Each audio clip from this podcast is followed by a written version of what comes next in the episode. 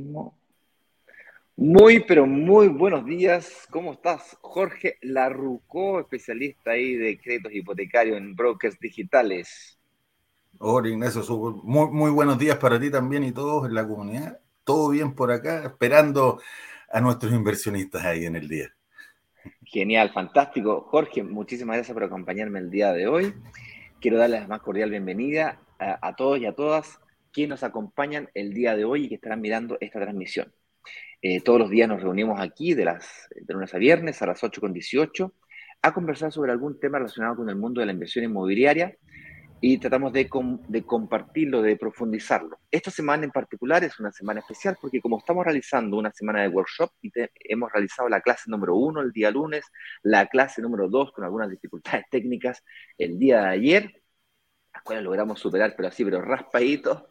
Tuvimos ahí un minuto de pestañeo de la señal que eh, nos afectó, pero fueron 45 segundos exactos, estuvimos mirando ahí.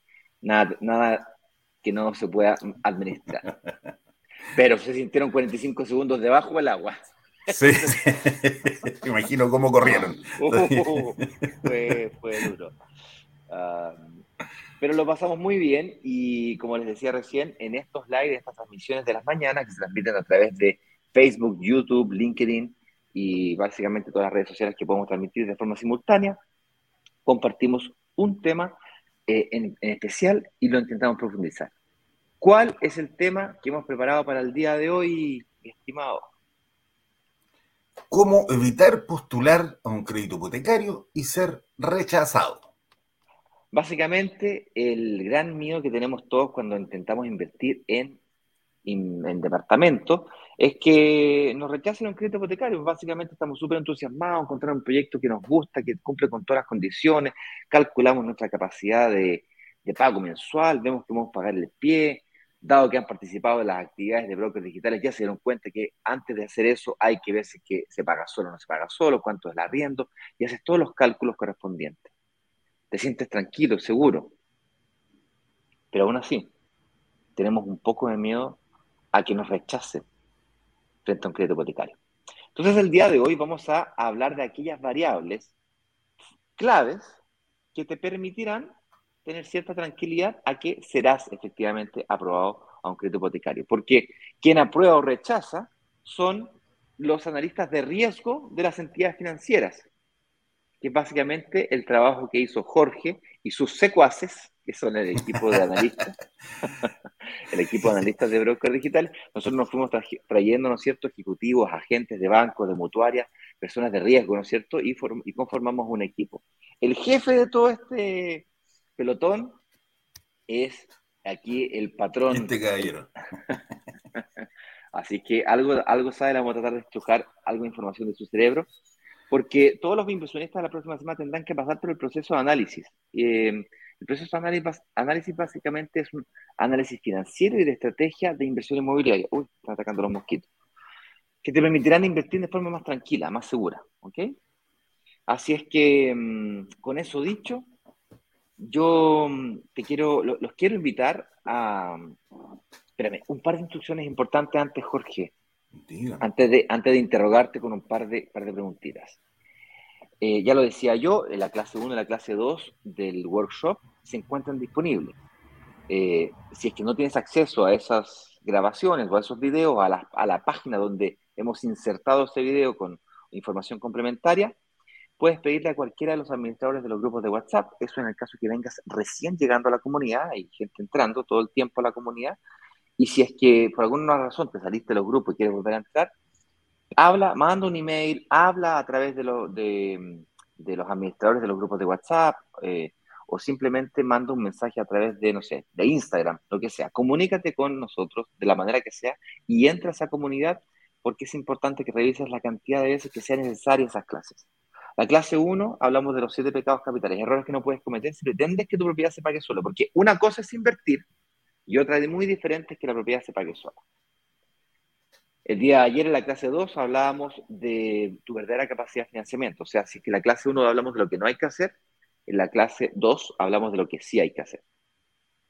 Y hoy vamos a profundizar sobre el cuarto paso de esos cuatro pasos que hablamos el día de ayer en la clase 2 el calcular bien tu presupuesto de inversión. ¿Okay? Así que vamos a tratar, a tratar de estar eh, unos 40 minutos juntos hablando solamente de este tema de la, de la correcta calificación o postulación para un crédito hipotecario y, por supuesto, qué hacer en caso de rechazo. ¿Vale? Porque el miedo disminuye mucho cuando uno sabe qué hacer en caso de emergencia. No sé si se han dado cuenta cuando uno se sube a los aviones, Jorge, no sé si han viajado o ha tenido oportunidad de viajar en avión. Sí, más, de alguna vez, supongo. Pues cuando uno se sube al avión, eh, le pasa unos videos o los mismos sobrecargos, ¿no es cierto? Te hacen, dice, mira, para, en caso de emergencia, ¿no es cierto? Si esto, haga esto, haga esto, ¿no es cierto? La mascarilla, para tú primero, después ayuda a, a los menores de edad, a tu compañero, a tu compañero eh, etcétera. Básicamente son instrucciones en caso de emergencia. Entonces, hoy día vamos a hablar también algunos detallitos sobre qué hacer en caso de emergencia, en caso de rechazo, porque tu nivel de ansiedad, tu nivel de preocupación baja mucho. Yo recuerdo, Jorge, voy a ir entrando materia poco a poco, no, no, te preocupes. Eh, yo recuerdo en 2000, yo soy bueno para hablar, ya se dieron cuenta. Me encanta contar está bien, está bien, Hay que mantener eh, esto activo, sí que está bien.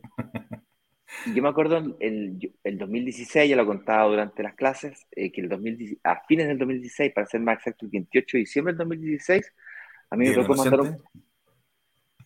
Mira el Día no Inocente, no, no sabía, no, no, había dado cuenta de eso, pero, pero el 28 de diciembre, por una fecha que no me, me cuesta mucho olvidarla, porque yo tuve que redactar un correo para notificarle a todos mis clientes, los que me quedan hasta ese momento, que la empresa estaba cerrando sus operaciones. Una empresa de turismo, que había, había tenido mucho éxito por muchos años. Pero después de cinco años de larga tortura, porque la, industria turística se transformó, se transformó para siempre. La forma de comprar del consumidor cambió. Así como antes tú te ibas a una agencia de viajes para que te haga, te, emite un pasaje, hoy día aplicar, descargar una aplicación y la comprar por internet, lo mismo para alojarte en un hotel. Entonces la industria se transformó. Por cierto, de hecho sea de paso, ese misma esa misma transformación está ocurriendo en el mundo inmobiliario, porque la forma de comprar de nosotros cambió y la forma de invertir también cambió. Tú cambiaste la forma de comprar supermercado, cambiaste la forma de pedir comida, cambiaste la forma de comunicarte, con, cambió tu forma de trabajar eh, eso de hacer reuniones online, eh, hace un par de años atrás parecía una locura. La, la pandemia vino a acelerar algo que ya venía, es como un tren que ya estaba comenzando a andar, ¿no es cierto? Iba por la segunda estación. Aceleró el proceso. Aceleró el proceso. Y esto no es vuelta atrás. O sea, esto va a continuar así porque ya cambiaste, ya cambiamos nosotros. Entonces hay, que estar en la ola, hay que estar dentro de la ola y esa ola es aprovecharse de invertir de forma digital. La ventaja de invertir de forma digital te permite invertir en cualquier parte de Chile, desde cualquier parte de Chile. ¿okay? Pero bueno, de vuelta a la historia. Yo estaba el 28 de diciembre y quebré y en ese momento me acuerdo que era, era, miedo, era, literalmente tenía estos como ataques de pánico. Como, ¿Qué voy a hacer? ¿Qué voy a hacer? ¿Qué viene? Una cosa, como que te cuesta respirar, ¿ok? Em, y la recomendación que me dio un psicólogo para enfrentar ese, proceso de transformación que había tomado a decidir, nos contamos con mi mujer y dijimos, ok, plan de acción. Y nos fuimos al extremo, o sea, ok, cierro la operación, no vamos a ganar un solo peso en el próximo, no seis meses. Más allá de que pueda haber trabajado en Uber, yo trabajé en Uber, por ejemplo, ¿sabes lo que hacía yo, Jorgito? Esto lo sabe poca gente, muy poca gente sabe esto.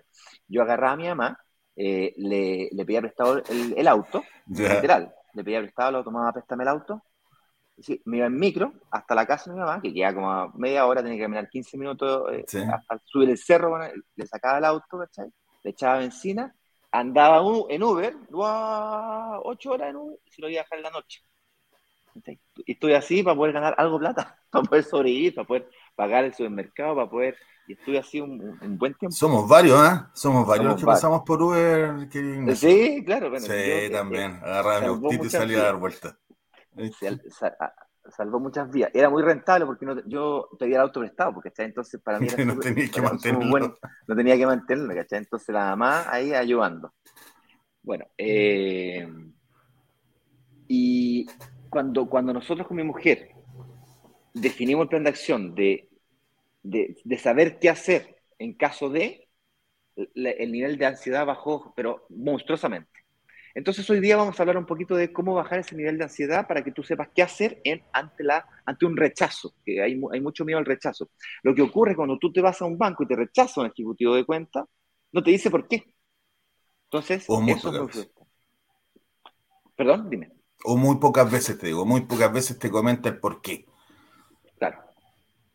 Eh, de hecho, de, de hecho, eh, y que entiendan también los inversionistas, el rechazo no es para ellos como persona, que a veces se, toma muy personal. El rechazo es al número, al, al, lo que ve el banco, del número, básicamente. Qué buen dato. El rechazo no es personal, el rechazo es al número. Entonces, si el rechazo es al número y no personal, da lo mismo si yo tengo los ojos azules o verdes, ¿cierto?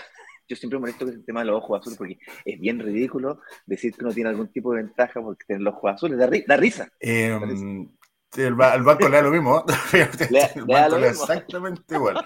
No olvides, yo, yo, ahí en la sucursal tenía eh, personajes de televisión, banco, eh, médicos, de clínica, y era, la evaluación en el número es exactamente igual, con ojos azules o con ojos café, da exactamente igual.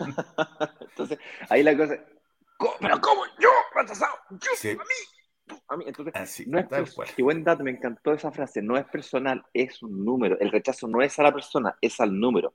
Entonces, si eso es así, analicemos qué tipo de números yo tengo que presentarle al banco para ser aprobado. Pero antes, me gustaría preguntarte eh, si nos puedes ayudar a entender qué es un crédito hipotecario, porque puede haber más de una persona que aún no sabe qué es un crédito hipotecario. A ver, básicamente cualquier crédito, para que partamos de la definición de crédito, cualquier crédito es un dinero que tú le solicitas a alguien, ¿cierto? Para eh, elaborar algún proyecto. Hay algunos que le piden al papá, pasamos varios por ahí también. Ah, hay otros que se acercan a las instituciones, ¿te fijas? Em, y estas instituciones se establecieron de esa forma para prestar dinero a quien lo necesitara. Eso es básicamente lo que hace el banco, prestar plata, vende, vende plata. Pero para eso em, te van a cobrar por prestarte esa plata. Te dicen, perfecto, te presto este dinero durante este periodo de tiempo y por este periodo de tiempo que tú me vas a pagar, yo voy a ganar X monto, que son los intereses. Eso es un crédito en general. Un crédito hipotecario, por lo tanto, significa lo mismo, pero relacionado a una propiedad.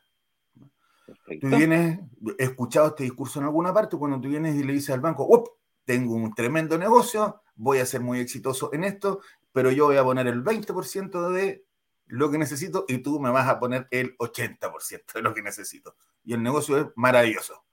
Y el banco, eh, ok, pero ¿quién eres? ¿Por qué tengo que...?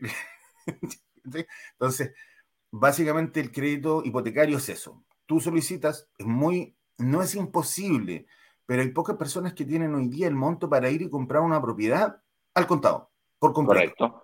Sí, correcto. Y es muy difícil también generar esa capacidad de ahorro, porque tampoco es fácil, para tener el 20, 25 o 10% si tienes mucha fortuna con las condiciones del día de hoy para pagar un pie de una propiedad.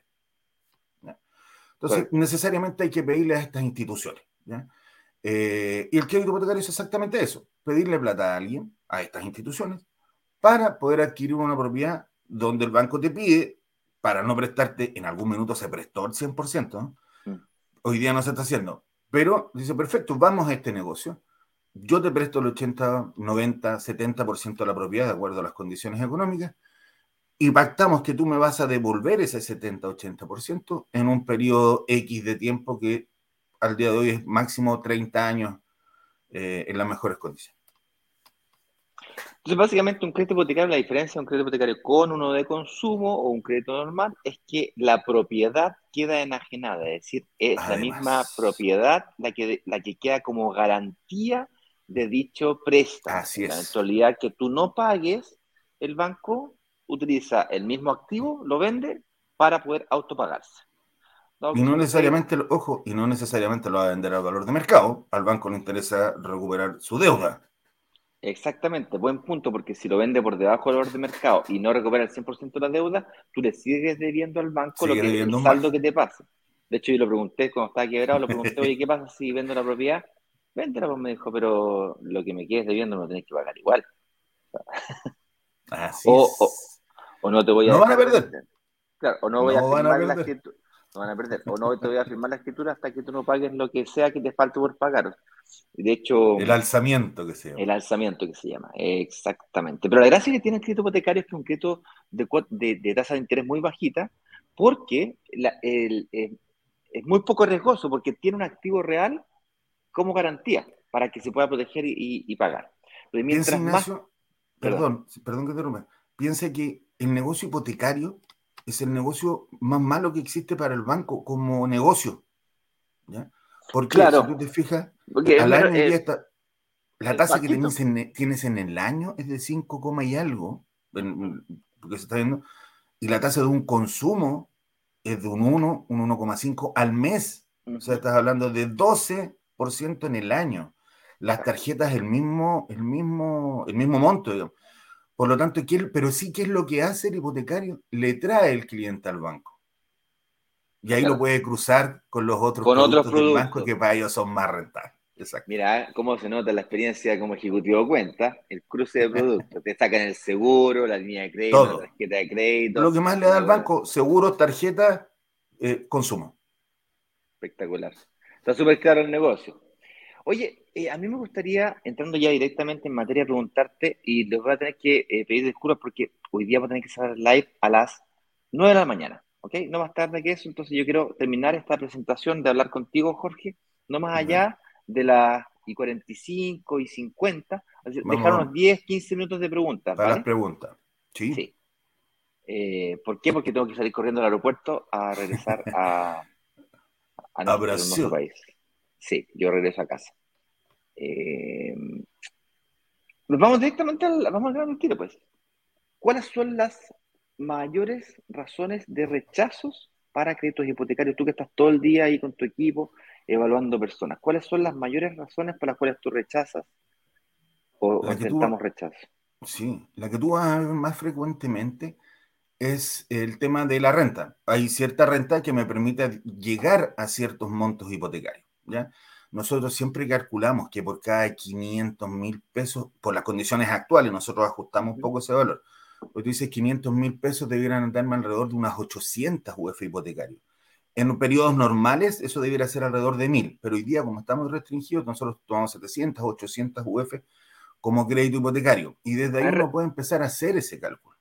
Fíjate, si gano un millón son 1.600, si gano un millón y medio son 2.400, más o menos empezar a avanzar en ese, en ese monto para saber si califico o no al crédito que quiero, porque claro, nos pasa muchas veces con los inversionistas, nosotros le decimos en las reuniones, para este proyecto, tú no calificas, pero para este.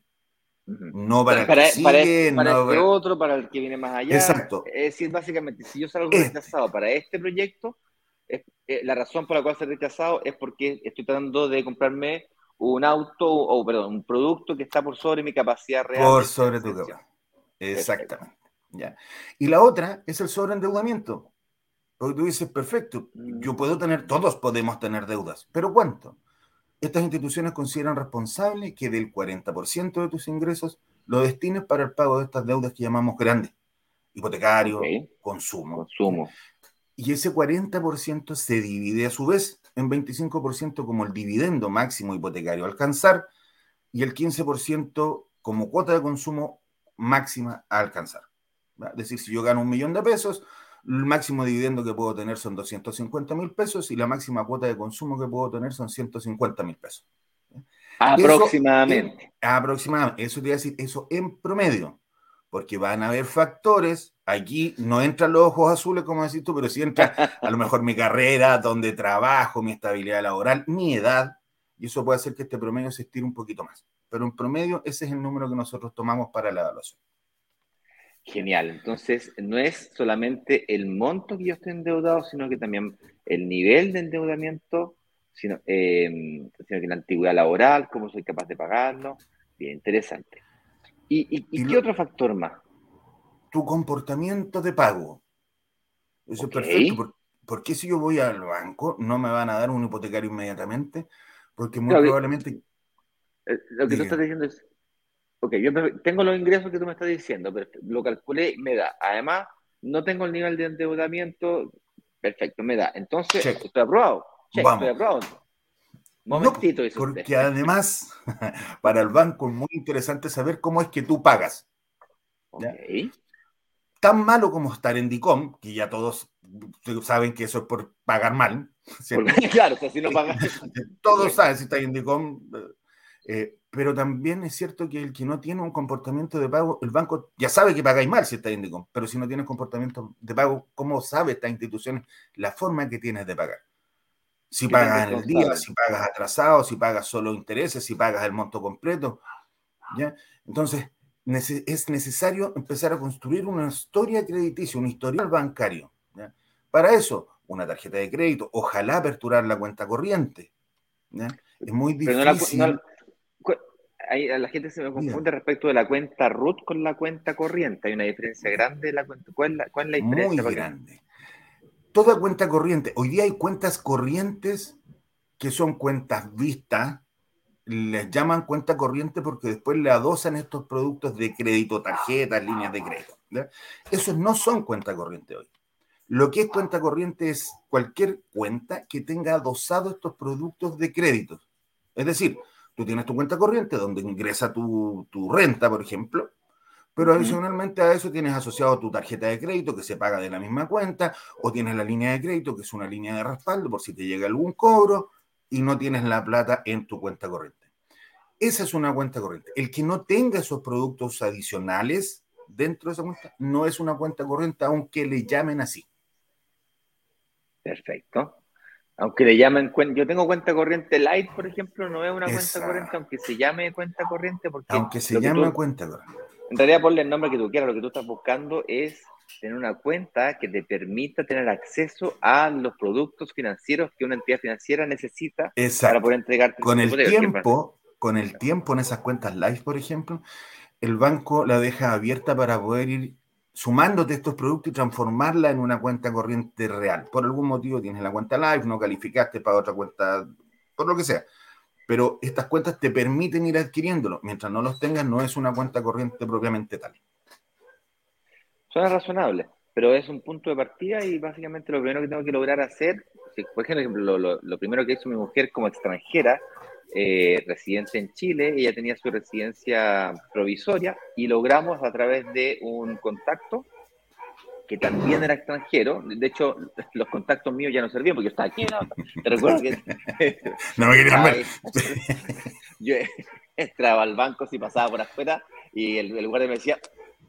Vaya, Ni se acerque para Ni, se le ocurre mirar para adentro. Está lleno el banco, váyase. Eh, entonces, eh, yo no le servía, no, le, no pude ayudar a, a mi mujer.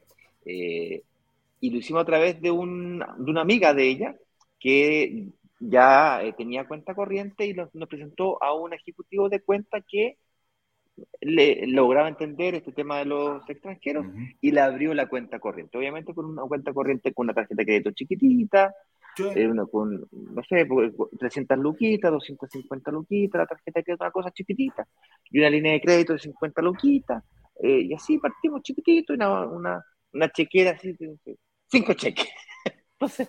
yo digo yo, si lo importante es partir, eh, con lo que sea, pero hay que partir, hay que abrir esa puerta.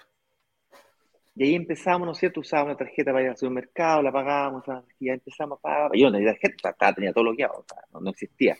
Entonces empezamos así, de poquito, chiquitito, chiquitito, chiquitito. hoy día la Masterclass, la World Member, Around the World. una Black Platinum Mega dorada, cobre World the World. Esa es la historia que uno va construyendo, porque Ignacio, si depende, como digo, del comportamiento de pago, uno perfectamente puede llegar.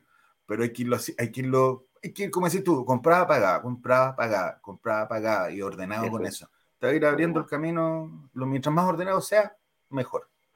Una, una, buena forma que a mí, una, una, confirme si es verdad o no, me dijo un ejecutivo que una buena forma de comprobar eh, buen comportamiento de pago, o a su vez comprobar mal comportamiento de pago, es con la, los pagos de, la, de estas cuentas que nadie mira, que son las cuentas del pago celular, la cuenta Oye, de Netflix, hoy día que tenéis 10.000 plataformas, Netflix, Disney, HBO, eh, lo vas a pagar igual, te lo van a cobrar igual en la cuenta Polo, en la tarjeta de crédito, y le pones pago facturado al pago automático y se va pagando sola. Y lo olvidas, porque se va pagando sola. y eso te permite ir construyendo un pequeño historial financiero que lentamente el banco va mirando, ah, mira, tiene, usa, mira, tiene, mira, tiene Netflix, ah, mira, tiene esto, ah, mira. Entonces te va como catalogando. Yo supongo que el banco tiene todo categorizado, por ejemplo, si tú eres médico cirujano versus si eres, no sé, dentista o si eres, eh, no sé, se me ocurren las carreras más diversas, de arquitectura. Ay, no sé, tanta política hoy día. Hay política. Un poquito de eso. El banco tiene políticas, médico tiene políticas, hay carreras, por ejemplo, que van a buscar a las universidades, que tienen que ver básicamente con ingenierías, eh, medicina, leyes. Eh, las tradicionales. Van a buscar a la universidad, exacto. Te van a buscar a la universidad para ofrecerte estas cuentas. Ya las otras, a medida que son otras carreras, van analizando. Tiene política de Fuerza Armada, tiene política de trabajador eh, público, ¿cierto? entonces, y los cupos muchas veces van en relación a la renta, porque el cupo más bajo siempre hay que pensar, por ejemplo, en tarjetas de crédito, unas 2,5 veces mi renta es normal para un cupo normal. Pensemos ya en un millón de pesos, yo debería tener 2 millones y medio como tarjeta, no más.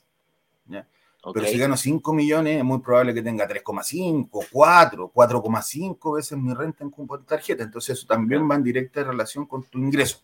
Porque hay más movimiento cintura, una persona que tiene menos ingreso tiene menos capacidad de recuperarse, una persona que tiene más ingreso tiene más capacidad de recuperarse. ¿Por qué? Correcto. Porque el la propensión marginal al consumo es mejor, es decir, yo logro sobrevivir con el arriendo representa un porcentaje menor de mis ingresos, el, el, supermercado representa un porcentaje menor del total de mis ingresos, por lo tanto es más fácil recuperarme. Yo puedo subir y bajar eh, y recuperarme más rápidamente. Una persona que gana menos de el sueldo, no sé, gana el sueldo mínimo, gana, no sé, 500 lucas, lo, que, lo que gana de, para poder pagar el arriendo más el transporte, el colegio de los niños, o sea, está, acá, o sea, está, está al límite. ¿Qué dejas de pagar en un minuto de emergencia? ¿Qué dejas de pagar? ¿Qué, dejas de pagar? Ese es buen punto. ¿Qué dejas de pagar en, el en un minuto de emergencia? Y eso es lo que ve el, banco. El colegio de los niños, el supermercado, las cuentas de la casa. Tampoco. O el banco. O el banco, el banco. eso es. Es el, es el punto. Oye, qué, mira, qué, buena frase. ¿Qué dejas de pagar en, en, minuto de emergencia? ¿El colegio de los niños? ¿Cómo fue? Repite. El colegio de los niños, supermercado, cuentas básicas. No. Puedes dejar de usar el auto, ok. ¿Pero qué dejas de pagar porque son obligaciones? El banco. El banco. El seguro. Los seguros de vida se caen porque la gente deja de pagar el seguro. El seguro del auto, deja de pagar el seguro del auto. Claro son las cosas que puedes dejar de pagar. O sea, y eso es lo que evalúa el banco. no. eso ve. Oye, ya, ¿qué dejáis? ¿Qué votáis? Me, me, encantó el, análisis negativo de que las razones por las cuales me rechazan. Entonces, ahora que entiendo más o menos las razones por las cuales me rechazan, ¿qué puedo hacer o cómo me puedo preparar para enfrentar la solicitud de un crédito hipotecario y estar seguro de que me aprueben? ¿Qué puedo hacer? El primer paso es agendar una reunión con nosotros. Acuérdense que tienen unas reuniones de análisis gratuito. se pueden meter ahí, les vamos, mis analistas y yo les vamos a explicar lo mismo, ¿ya? Pero ya individualmente, ¿sí? Pero cumplir estas condiciones, ¿ya? Em, es importante ver las veces renta, el, el cálculo que yo mencioné, partir de 500 mil por cada por cada 800 UF como crédito hipotecario, esa relación la pueden extrapolar al número que tenga cada uno de los que nos está viendo hoy. Eh, el tema de las tarjetas, mantenerse dentro de, este, de estas veces máximas que tengo, pagar el facturado, no paguen, no paguen solamente el interés de la tarjeta, porque se va a transformar en una bola de nieve que no va a detener más y crece, crece, crece, crece y se puede transformar en un problema. ¿ya? Y cumplir estos parámetros del 25 y 15% en cuanto al endeudamiento máximo que tengo que tener. ¿ya? Ver los plazos. Hay mucha gente que toma crédito de consumo en poco plazo para poder pagarlo rápido porque tiene la capacidad, pero puede ser que esa cuota tan elevada, a pesar de poder pagarlo, le perjudique si quiere eh, evaluar hoy día un crédito. Genial. Oye, vamos a pasar a preguntas. Eh, dentro de dos minutos más, a mí me gustaría tratar de hacer una especie de resumen de lo que hemos conversado hasta ahora. Básicamente lo que Jorge nos recomendó hacer es entender por qué razón nos rechazaban. Hablábamos de hacer cuadrar nuestra renta con el monto del el presupuesto de un financiamiento, es decir, si yo tengo ciertos niveles de renta, asumiendo que tengo deuda cero, yo puedo adquirir ciertas propiedades de ciertos montos. ¿okay? Y él nos ha hablado de más o menos por cada 500 mil pesos unas 800, 800. Dicho al revés, dicho de otra manera, lo mismo pero al, revés. Por cada 600 mil pesos, unos 1000 UF. O sea, si quieres comprar un departamento de 3000 UFs, tendrías que eh, 6 por 3. 3. ¿cierto? De un millón ocho, dos millones de pesos, tendrías que ganar aproximadamente para comprarte un departamento, una, aproximadamente unas 3.000 UF. Más que, eh, es, ¿me compro un departamento de 3.000 UF o me prestan 3.000 UF? Ah, te prestan las 3.000 UF. Me si prestan las 3.000 UF. Claro, yo me puedo comprar un departamento de 10.000 UF. De 10.000 si tengo el ahorro. Si tengo las 7.000, me puedo comprar un departamento de... De, lo que tú quieras. Pero el crédito que te van a pesar como crédito es ese. Buen punto, ¿ah? Porque uno de los secretos para poder ser aprobado, entonces, si es que el monto del departamento que yo eh, me quiero pedir eh, está un poco más alto del sueldo que yo tengo, entonces está en el pie que yo voy a dar. Y para yo poder dar un buen pie, el secreto del buen pie está en el monto de la cuota que puedo, que puedo dar y en la cantidad de tiempo que yo tengo para juntarlo. Y las cuotas que tengo para hacerlo. Por lo tanto, mientras más tiempo tengo, más pie puedo dar. Mientras más pie puedo dar, yo compenso de alguna manera ese monto límite que tengo de hipoteca. Además... el, eh, perdón, piensa que eh, el banco analiza tu, tu, capacidad de pago, tu nivel de endeudamiento, ¿cierto? Mientras menos endeudamiento tengo, más capacidad de pago debería tener, más pie puedo dar, menos crédito podría pedirle al banco y puedo, tengo más capacidad de pagar más pie. Y eso hoy día en las condiciones es súper útil. Así que sí, así es, Ignacio. Buenísima. Oye, como decía recién, vamos a pasar a preguntas. Las personas que se encuentran en Instagram, por favor, utilicen el box de preguntas porque el chat no alcanzo a verlo, más que lo tengo, lo tengo atrás, se pierde. Eh, pero antes de pasar a preguntas, mi estimado Jorge, ahí veo que el señor director eh, me ha estado seleccionando un par de preguntas. Le voy a pedir que continúe con esa gestión, por favor, me ayuda bastante. Yo les quiero compartir un video y yo se lo compartí ahí a la comunidad de brokers digitales, eh, pero aquí lo, al, lo, interno. sí, sí, sí. Al, equipo interno se lo compartí un video muy bonito que me llegó el día de ayer. Eh, muy bueno. Que, es una especie de compilado de prensa de, la, de las apariciones que hemos tenido. Entonces, para eso, yo te voy a, para poder mostrarlo, Jorge, y que no se acople, te voy a pedir que te quedes un poquito en silencio. eso, eso, quédate en silencio yo me voy a sacar estas cosas de la oreja y lo voy a poner en altavoz. ¿Ok? Un segundo. y voy a mostrar aquí. Ahí, un, un segundito.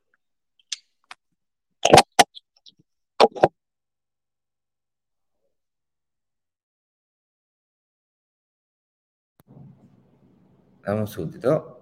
Vamos a poner el video ahora. Ya. Vender los 144 departamentos de un edificio en apenas dos días. Una sola startup logró vender 144 departamentos. 144 departamentos. Espera, espera, espera. Que voy a ponerlo en, en, en pantalla completa. Un segundo. Eh, y voy a partir de nuevo, que no, no se alcanzó a cachar. Y voy a subir el volumen porque no se escucha nada. 4, 3, 2, 1. Ahí va. Vender los 144 departamentos de un edificio en apenas dos días. Una sola startup logró vender 144 departamentos. 144 departamentos. 144 departamentos en apenas dos días. Y muy bien lo saben los miembros de Brokers Digitales, quienes gracias a una comunidad de inversionistas vendieron 144 departamentos de un edificio en solo horas. La comunidad tiene el poder de negociación, igual que un gran fondo de inversiones que es capaz de comprar y negociar consecuentemente un edificio completo. Cuando se abre la, opción de reservar, en cuestión de 48 horas, 24 horas, todos los, todos los departamentos del edificio son reservados. ¿Qué hubo? Dame un segundo. ¿Cómo está? ¿Ah? Ah, espérate, déjame dar vuelta aquí la cámara y volver ahí. Ahí sí. Ahí te ves ojos azules, está bien. Sí, me quería, me, quería hacer el lindo, me gusta hacerme el lindo. Ya, para compartir este video, además de hacerme el lindo, es porque, por supuesto, además de eso, es porque mm, eh, la comunidad toma fuerza, la comunidad crece, la comunidad eh, tiene poderes de negociaciones importantes que nos permiten preparar lanzamientos bien estructurados, bien analizados, que se transformen en verdaderas oportunidades de inversión y el próximo lanzamiento es el próximo día martes. ¿okay? Sin embargo, existe la posibilidad de preinscribirse. Eso es recibir la información antes que el resto. ¿Por qué digo esto? Porque si se van a acabar todas las unidades en 24 o 48 horas, tú quieres ser de las personas que tienen acceso a la información 24 horas antes que el resto. Y además ayer ya se me... se, no, a mí no, a Eduardo. además, vamos a la posibilidad de reservar antes que el resto también. Es decir, no tan solo vas a poder ver la información antes que el resto, vas a poder reservar antes que el resto. ¿Ok? Con eso dicho, voy a, mientras eh, elegimos Ignacio, pensar que eh, de las reuniones gratuitas que hemos tenido nosotros, el 40% al menos se están yendo ya al workshop de ahora, al lanzamiento, y llevamos alrededor de 400 reuniones. Wow, en esta semana. En, no, en el, en el transcurso entre workshop y workshop van alrededor de 400, reuniones y de eso el 30 y por ciento, 30 y algo por ciento ya están encaminados después del análisis gratuito. están esperando, esperando el, el, botoncito, el botoncito. Nada más, están ahí. Aleonados todos esperando que sueltes tú el botoncito del carrito. Bueno, ahí el señor director eh, va a poner en pantalla mientras yo voy eligiendo las preguntas. Eh, el, eh, y va a compartir aquí en los comentarios el enlace para que puedan preinscribirse. La gente que está en Instagram lo puede ver en el perfil de la cuenta. Eh, hay un, en el perfil de la cuenta hay un enlace. Ese enlace te lleva a una botonera en donde puedes pedir una reunión de análisis, como dice Jorge, con el equipo de él. Además, pueden eh, pedir la preinscripción. Eh, está también en la clase 1, la clase 2 y estará también en la clase 3 un botón gigante de, de preinscripción, ¿vale? La preinscripción es gratis, no te compromete a nada, simplemente nos ayuda a entender mejor cuáles son tus verdaderas necesidades de inversión. Y ya me, ya me pasé seis, cuatro minutos de, de chacha. Rápido, vamos. Vamos rápidamente a las preguntas. Sebastián, hola, ¿se puede, ¿se puede sacar un crédito hipotecario en una mutuaria, esperar seis meses y sacar otro crédito hipotecario en una mutuaria distinta o tengo que esperar un año como mínimo? Eh, qué buena pregunta. Sebastián. Va a depender de la capacidad de pago nada más. No debiera tener un problema ya que la mutuaria no informa, no está obligada a informar en el sistema si su capacidad de pago se lo permite, no debería tener problemas para poder sacar en otra mutuaria esperando esos seis meses. Es más, ni siquiera seis meses, mientras tenga la capacidad de pago. Perfecto. Eh, pero sí tendría que esperar un año o demostrar un año de arriendo como mínimo para poder en, esa misma, en esa misma mutuaria pedir un nuevo crédito hipotecario. Solicitar otro.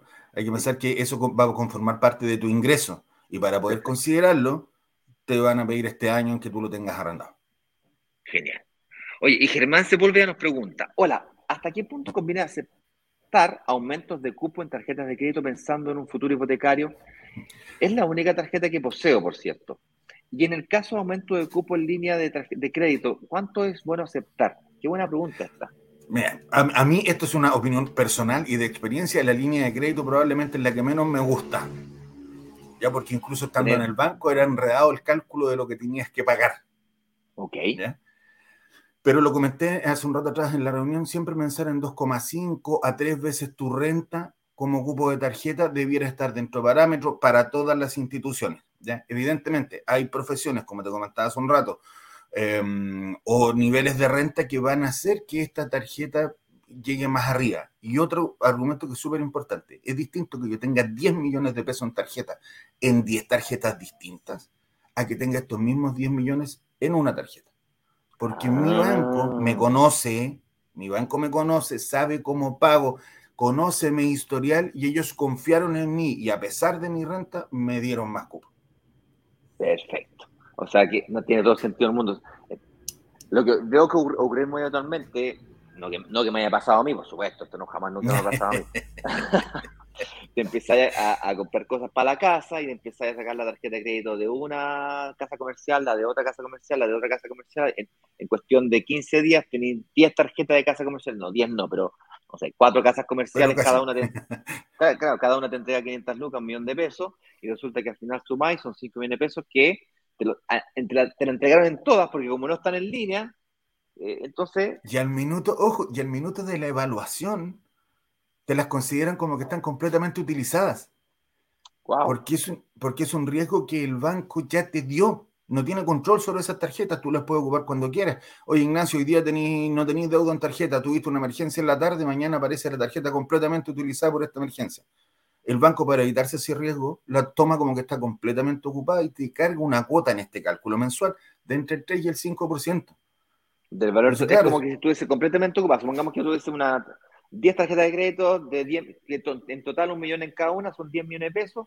Perfecto, van a tomar eh, de los 10 millones de pesos que están, aunque estén totalmente disponibles, me los, va a me los va a considerar ocupado y me va a decir, ya, perfecto, si tú, si tú reventaras todas las tarjetas hoy día mismo, te fueras a comprar un auto, por ejemplo, y lo pagaste todos con tarjeta de crédito, una tarjeta 1, tarjeta 2, tarjeta 3, que te compraste el auto, que esté completamente ocupado las tarjetas de crédito, te va a considerar una cuota del 3 al 5% del valor total de esos 10 millones de pesos, ¿correcto? Entre 300 y 500 mil pesos, correcto, como cuota. y eso claramente, dependiendo de tu renta, si ganas un millón, claro, la mitad te pega, o un tercio de tu renta solo en tarjeta. Claro, te pega, te pega. Para ser más realista, una persona que, eso es posible, no sé, eh, yo lo veo más pasando una persona que gana 2 millones de pesos, efectivamente le podrían dar eh, cinco tarjetas de dos palos cada una o 2,5, o, o sea, llegar a los 10 millones fácil. Y esas 300 lucas te pueden pegar en tu estado situación. Otro secreto, eh, chicos, antes de seguir con preguntas, es, no importa que hoy día no califiques, el equipo de Jorge lo va a evaluar. Y va a decir, ah, hoy no calificas porque, y lo va a evaluar.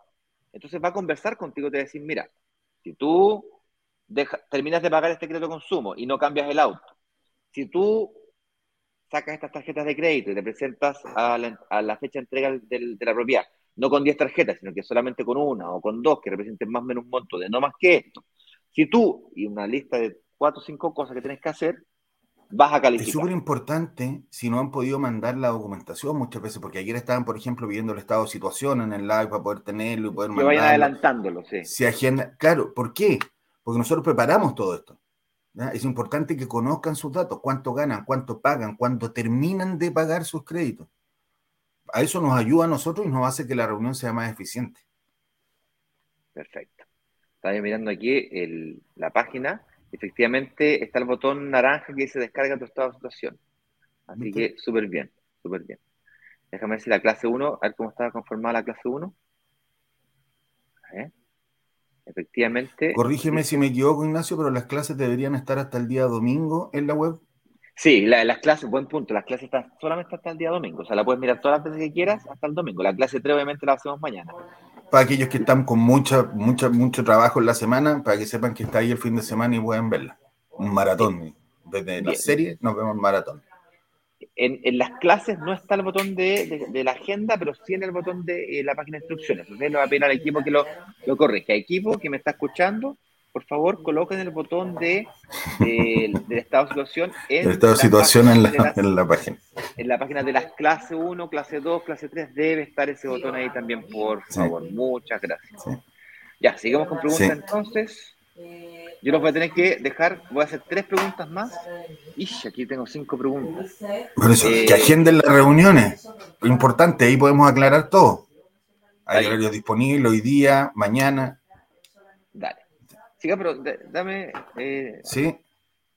Señor director, véngase nomás eh, a, buscarnos, no hay problema, ¿ok? sí, ahí lo veo que eh, está desesperado. Eh, Belkins Rosales nos pregunta, si yo gano menos de un millón de pesos, ¿debo tener sí o sí un aval para calificar para un crédito hipotecario? Depende de tu ahorro, depende de tu capacidad de pago, depende, del aval, depende de muchas cosas. Por eso te digo, no, no te, no te, no te derrotes tú sola, primero, Belkis. Haciendo una reunión y así vamos a ver punto por punto cómo es que estás eh, para la idea de invertir en este otro proyecto. Y si no puedes invertir, te vamos a dar una estrategia cómo va a poder hacerlo más adelante. Fantástico. Yo voy a dejar aquí entonces en los comentarios nuevamente el enlace para que puedan pedir su reunión de análisis. Aquí está. Agenda. Patricia Dinamarca nos pregunta, hola, si me pongo al día con las deudas de las tarjetas de bancarias, ¿cuánto es el tiempo hacia atrás que revisan los bancos para ver mi comportamiento? Qué buena pregunta. Oficialmente te pueden ver hacia tres meses hacia atrás y diciembre del año anterior. Es decir, mm. Si yo todo el año anterior tuve la deuda y pagué este año, igual me va a aparecer la mora en diciembre. Ah, perfecto. Hasta, diciembre de este año, entonces me va a seguir un año esa deuda. Te persigue por un año. Te persigue un año, porque diciembre del año anterior no desaparece. Si esa es tu, si esa es tu situación, por mira, son biólogos, bueno. Eh, eh, no, son mandados a hacer, pero No, si no van a perder. Ignacio, si no van a perder. no, hay, no hay no, entrégate, no, ríndete. No van a perder. no, y entre medio hay otras cosas que no puedo contar, pero también hay. Ay, ay, El secreto estaría entonces en invertir en un proyecto que me entreguen en dos años más. Ojalá en tres años más. Entonces, si yo resuelvo el problema hoy día durante este año, me aparece todavía el próximo año, pero ya en 2024 no me aparece. No lo vas a tener, correcto. Entonces, la fecha de entrega de la propiedad tendría que ser ya a partir de enero, febrero del 2024. 24, primer semestre del 2024. Sí, así es. Ah. Joana López, en este momento no tengo perfil para el crédito. Aún así es posible empezar a mejorarlo y aprobar, echar la oportunidad del lanzamiento. Es lo que acabamos de. Es la conclusión a la, que, a la que acabamos de llegar. Entonces, si hoy día no, y tu reunión de análisis que te digan exactamente qué variables mover de estado situación, y luego eh, aprovechate de una, inversión inmobiliaria. La próxima semana efectivamente será una inversión que será con fecha de entrega en dos años más, tres años mm. más, y por lo tanto va a haber tiempo suficiente para poder reestructurarse financieramente, arreglarse todo lo que haya que arreglar y puedas aprovecharte de tu capacidad de pago mensual para pagar el máximo pie o el, o el pie equilibrado con el monto de hipoteca que necesites pedir. Eso es todo el secreto del mundo, ¿ok? No más preguntas por acá voy a, solamente para no, para no dejar a la gente de Instagram por fuera, nos preguntan, ¿podrían repetir los atributos para una cuenta corriente bien calificada? Repetir los atributos, ¿ok? Eh, con Pop, los atributos para una cuenta corriente es que tenga esta cuenta y esta esté con productos adicionales, es decir, línea de crédito y tarjeta de crédito. Esa es una cuenta corriente. Y, y chequera, cheque. Sí, lo que pasa es que, perdón, es que yo, perdón, esa es de formación profesional. Cuando tú tenés la línea de crédito, tenés chequera. Automáticamente. sí, automáticamente, sí. Sí, la chequera es un buen punto para saber que tienes productos de crédito, básicamente. Eso es importante porque de alguna manera, eh, de alguna manera, va a dar los cheques para poder firmar promesa de compraventa, tenés que pagar las cuotas de las que hablamos, tenés que pagarlas con cheque. Entonces, anda y saca una chequera inmediatamente, pide una chequera al banco al tiro. Tiro. nos preguntan de Instagram, ¿Las boletas de honorarios sirven para acreditar renta? Absolutamente, Natifer. Sí, son tu ingreso. La diferencia es que tú tienes un ingreso variable. Del monto de tus boletas, las instituciones debieron tomar el 70% para el cálculo de estos montos del 25 y 15% que conversamos hace unos minutos atrás. Opa, perdón. Eh, nos preguntan, buenos días, Nicole Andrea, un 2 1124. Buenos días. ¿Se puede tener dos créditos hipotecarios en diferentes bancos con la misma renta? Puedes tenerlos. El tema es que va, me imagino que al menos una de esas propiedades las arriendas, ¿ya? Eh, porque no sé, no creo que vivas en las dos. A lo mejor sí, pero sería, sería raro, pero sí, tú puedes tener dos hipotecarios con diferentes rentas. Lo que pasa es que hay, hay dos puntos. Depende de tu renta, si los dos hipotecarios son menores a este 25% de dividendo máximo, puedes tener los dos. ¿ya? Si no es así, saludos. Saludos desde el avión, nos dice. Viene volando, don Edu. bien. Está bien. O sea, no creo que venga volando, yo creo que está sentado en el avión ahí. Yo creo que te está molestando para que, para que se relaje. sí, no, sí, de, de hecho, eh, ya, ya nos vamos. Oye, eh, ¿es un impedimento estar autocontratado no, para nada. estar autocontratado, pero a quién van a evaluar no es a ti, ni a tu contrato, es a la empresa que te contrató. Es decir, a, ti mismo, a tu empresa. A la, fuente, de los ingresos, básicamente. El origen de los ingresos. A ese van a perseguir, sí. Bien, instrucciones de cierre. Señores y señores, clase número uno, clase número dos se encuentran disponibles.